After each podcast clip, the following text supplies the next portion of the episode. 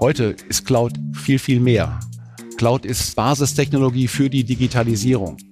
Kein Unternehmen, was in die Digitalisierung geht, kommt um die Cloud herum.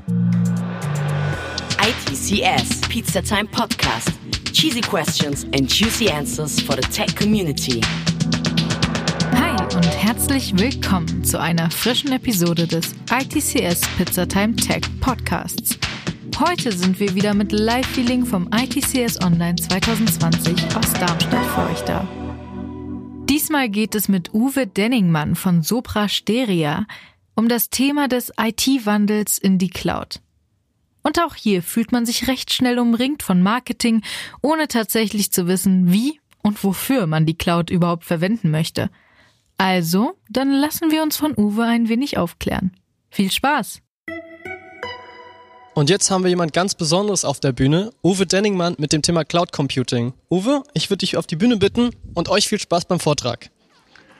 Vielen Dank, Stanley, und äh, vielen Dank für die Einladung, dass ich heute hier etwas zum Thema Cloud Computing euch erzählen darf. Cloud Computing, keine Frage ob, sondern nur noch eine Frage wie. Cloud Computing ist ja kein ganz neues Thema mehr, aber ich möchte euch heute nochmal dafür begeistern, weil wir davon ausgehen, dass Cloud Computing im nächsten Jahrzehnt die IT beherrschen und äh, prägen wird. Dazu drei Fragen. Was macht Cloud aus? Wo steht Cloud heute? Und wie geht's in die Cloud? Was macht die Cloud aus?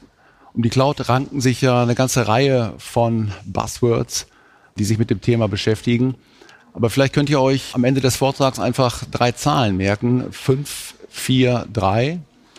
Das heißt, fünf essentielle Charakteristiken der Cloud, vier Deployment-Modelle und drei Service-Modelle. Was sind die fünf essentiellen Charakteristiken im Cloud Computing? On-Demand Self-Service. Das heißt, der Nutzer bedient sich selbst der Ressourcen ohne manuellen Eingriff eines Providers. Broad Network Access. Die Verbindung zur Cloud äh, erfolgt über das Internet, über das Netzwerk und ist für Endgeräte standardisiert. Measured Service. Ressourcen in der Cloud werden gemonitort und optimieren sich selbst. Eine Grundvoraussetzung für Pay-per-Use. Rapid Elasticity. Die Cloud kann schnell und automatisch skalieren und praktisch unbegrenzte Rechenleistung zur Verfügung stellen. Und Resource Pooling. In der Cloud werden Ressourcen gemeinsam genutzt. Das heißt, Mandanten sind nur logisch getrennt und ich habe keine exakte Lokalisierung von Daten und Ressourcen. Die vier Deployment-Modelle in der Cloud. Da wäre zunächst die Public Cloud. Ich glaube, die kennen wir alle. Amazon Web Services, Microsoft Azure, Google Cloud. Hier können wir auch als Privatleute uns Ressourcen über ein Web-Frontend bequem zusammenstellen.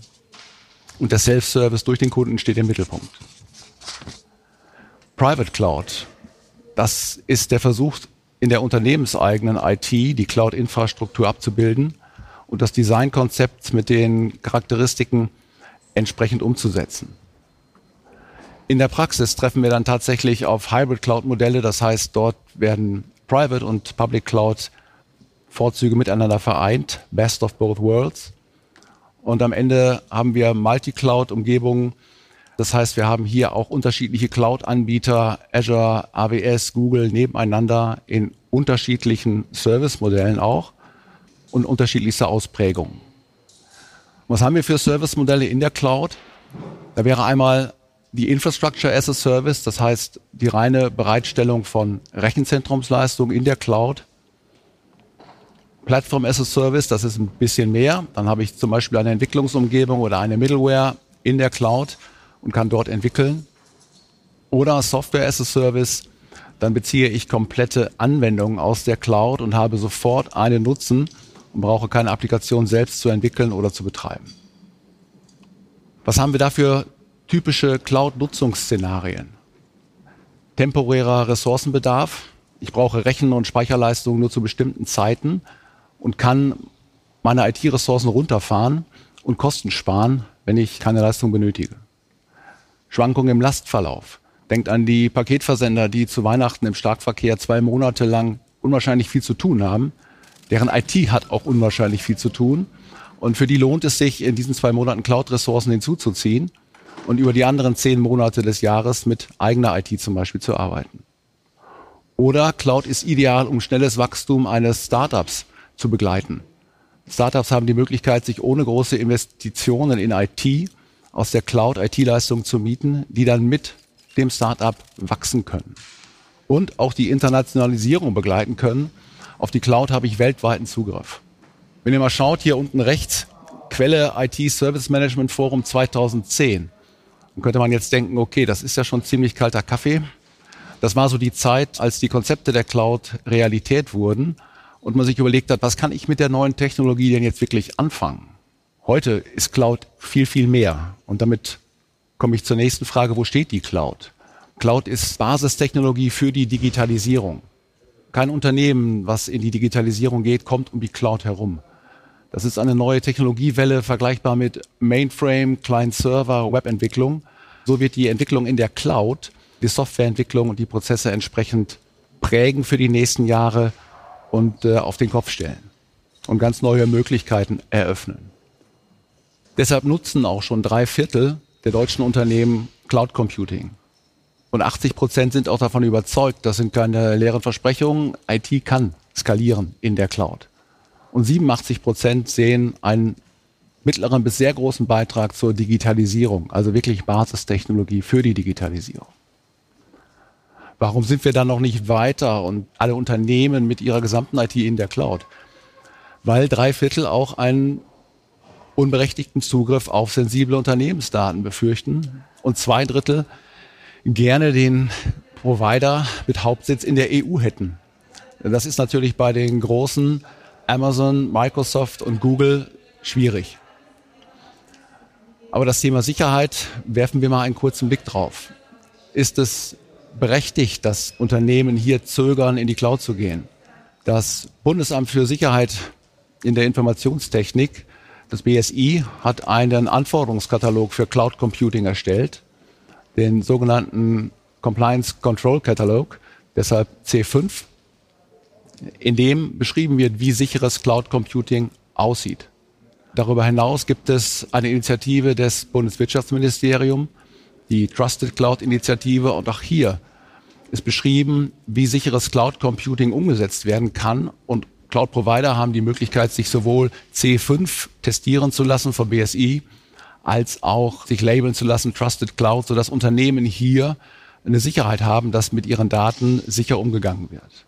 Und last but not least muss man sich immer vor Augen halten, IT-Sicherheit, das ist die Basis des Geschäftsmodells der Cloud-Provider. Eine Amazon oder eine Microsoft kann sich gar keinen Sicherheitsvorfall leisten, weil dann gehen ihm die Kunden flöten. Ja?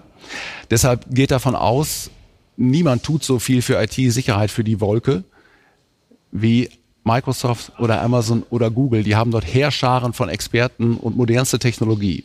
Das kann keine Unternehmens-IT leisten. Aber das Ganze ist trotzdem kein Selbstläufer. Es gibt das sogenannte Modell der geteilten Verantwortung.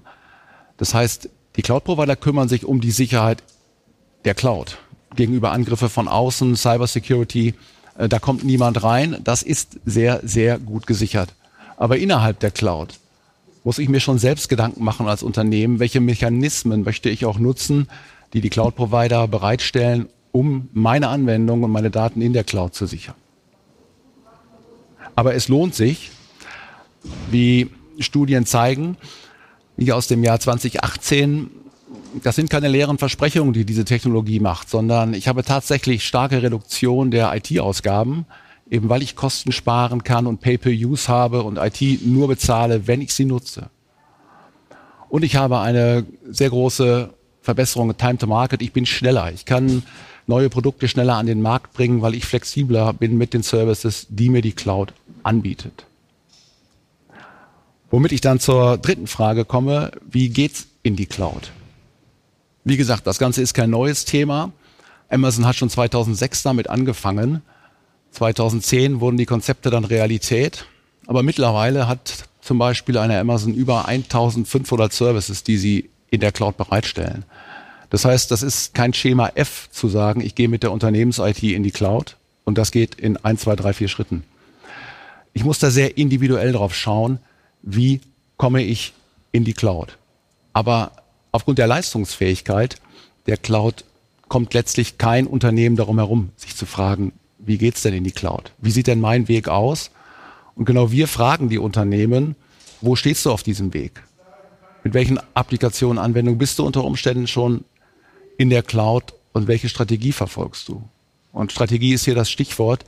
Natürlich gehört das Thema Cloud und Migration in die Cloud in jede IT-Strategie des Unternehmens. Und ich muss den strategischen Wert meiner Anwendungen betrachten, Aufwand, Nutzen, Risiko, die Anwendung in die Cloud zu bringen und dann daraus einen Business Case ableiten. Und das sind die Fragen, mit denen wir uns dann gemeinsam mit dem Kunden beschäftigen und anpacken. Und die Cloud-Strategie ist keine reine IT-technische Frage.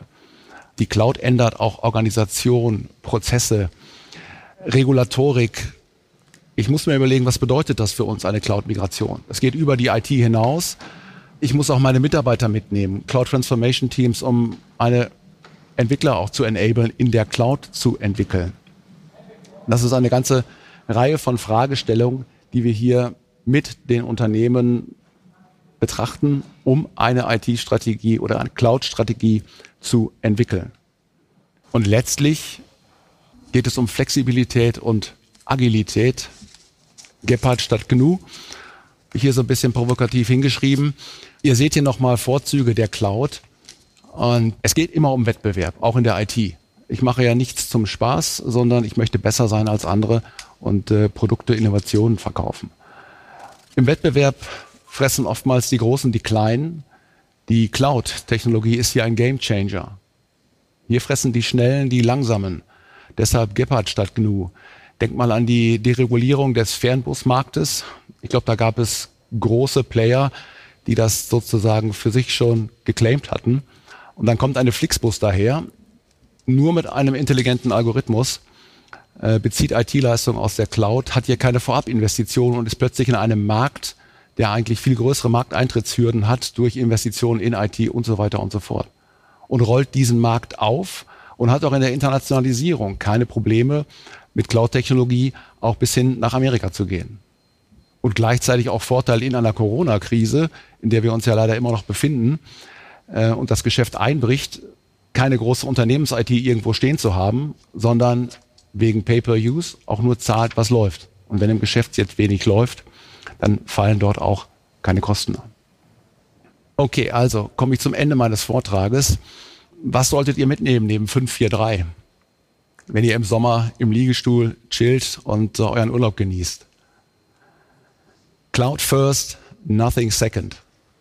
Es führt an der Cloud aus meiner Sicht kein Weg vorbei. Die Datenmengen, die wir auch in Zukunft analysieren wollen, aus denen wir neue Erkenntnisse ableiten möchten, sind einfach zu groß, als dass sie von einer Unternehmens-IT gehandelt werden könnten. Die Cloud bietet äh, Performance, bietet Sicherheit, Skalierbarkeit, Ressourcen in quasi unbegrenztem Umfang, dass hier keine Unternehmens-IT mithalten kann. Und wir gehen davon aus, dass auf lange Sicht jede Unternehmens-IT durch die Cloud abgelöst wird. Und das heißt, um auf die Frage zurückzukommen, wie geht's in die Cloud? Meines Erachtens so schnell wie möglich. Und für euch, euer Weg in die Cloud, gerne mit unserem Expertise Graduate Programm Cloud Computing, besucht uns auf unserem Messestand. Vielen Dank. Cloud Computing wurde mir noch nie so attraktiv erklärt. Danke, Uwe. Dazu habe ich noch drei wichtige Fragen mitgebracht, die uns interessiert haben. Und zwar, was sind aus deiner Sicht die größten Herausforderungen im Bereich der IT-Security? Im Bereich der IT-Security ist es, glaube ich, dem Kunden wirklich davon zu überzeugen, dass er zum einen Vertrauen haben kann in die Zertifizierung, die Mechanismen, die eine Bundesanstalt für Sicherheit in der Informationstechnik und auch die Trusted Label Initiativen mitbringen, das zu verstehen, die Cloud ist sicher. Auf der anderen Seite aber dem Kunden auch klar zu machen, du musst trotzdem etwas tun für die Sicherheit deiner Anwendungen und der Daten in der Cloud und auch die Mechanismen eben einsetzen. Deshalb bedarf es da auch viel viel Erklärung, viel Erläuterung. Gut zu wissen. Die aktuellen Hemmnisse neben den Sicherheitsbedenken. Ich glaube, das größte Problem ist das Thema, ich sag mal, 5G ist der neue Standard, der da kommt. Mhm. Äh, LTE hat es ja schon nicht geschafft, alle weißen Flecken auf der digitalen Landkarte auszuradieren. Und du brauchst natürlich, die Cloud ist ideal, um mit Mobile Devices dort anzudocken. Aber natürlich brauchst du dann auch Netzwerk. Und äh, wenn dieser 5G-Ausbau wirklich flächendeckend stattfindet, dann hat die Cloud nochmal ganz andere Möglichkeiten, weil 5G ja auch ganz andere Datenvolumen transportieren kann. Okay. Gibt es Alternativen zum Cloud Computing? Meines Erachtens aktuell nicht. Es mag in den zehn Jahren neue Technologien geben, die wiederum die IT revolutionieren, aber aktuell, wie gesagt, Themen, Datenanalyse, die Datenmengen, auch künstliche Intelligenz wird auf jeden Fall äh, die IT nochmal umwälzen, aber KI kann ich nur nutzbar machen in der Cloud. Das kann keine eigene Unternehmens-IT leisten. Super wissenswert. Ich bedanke mich, Uwe, für den Vortrag. Gerne, Super, dass es geklappt hat und euch wünsche ich noch viel Spaß beim nächsten Vortrag. Also, ich für meinen Teil war schon immer sehr von Geparden überzeugt. Hat es euch gefallen? Ihr könnt uns natürlich auf allen Podcast-Plattformen abonnieren und auch gerne auf Apple Podcasts bewerten. Schreibt uns doch auch auf Social Media mit Ideen für Gäste oder Themen und hört natürlich nächste Woche wieder rein. Bis dahin, wir sehen uns. Ciao. ITCS, Pizza Time Podcast.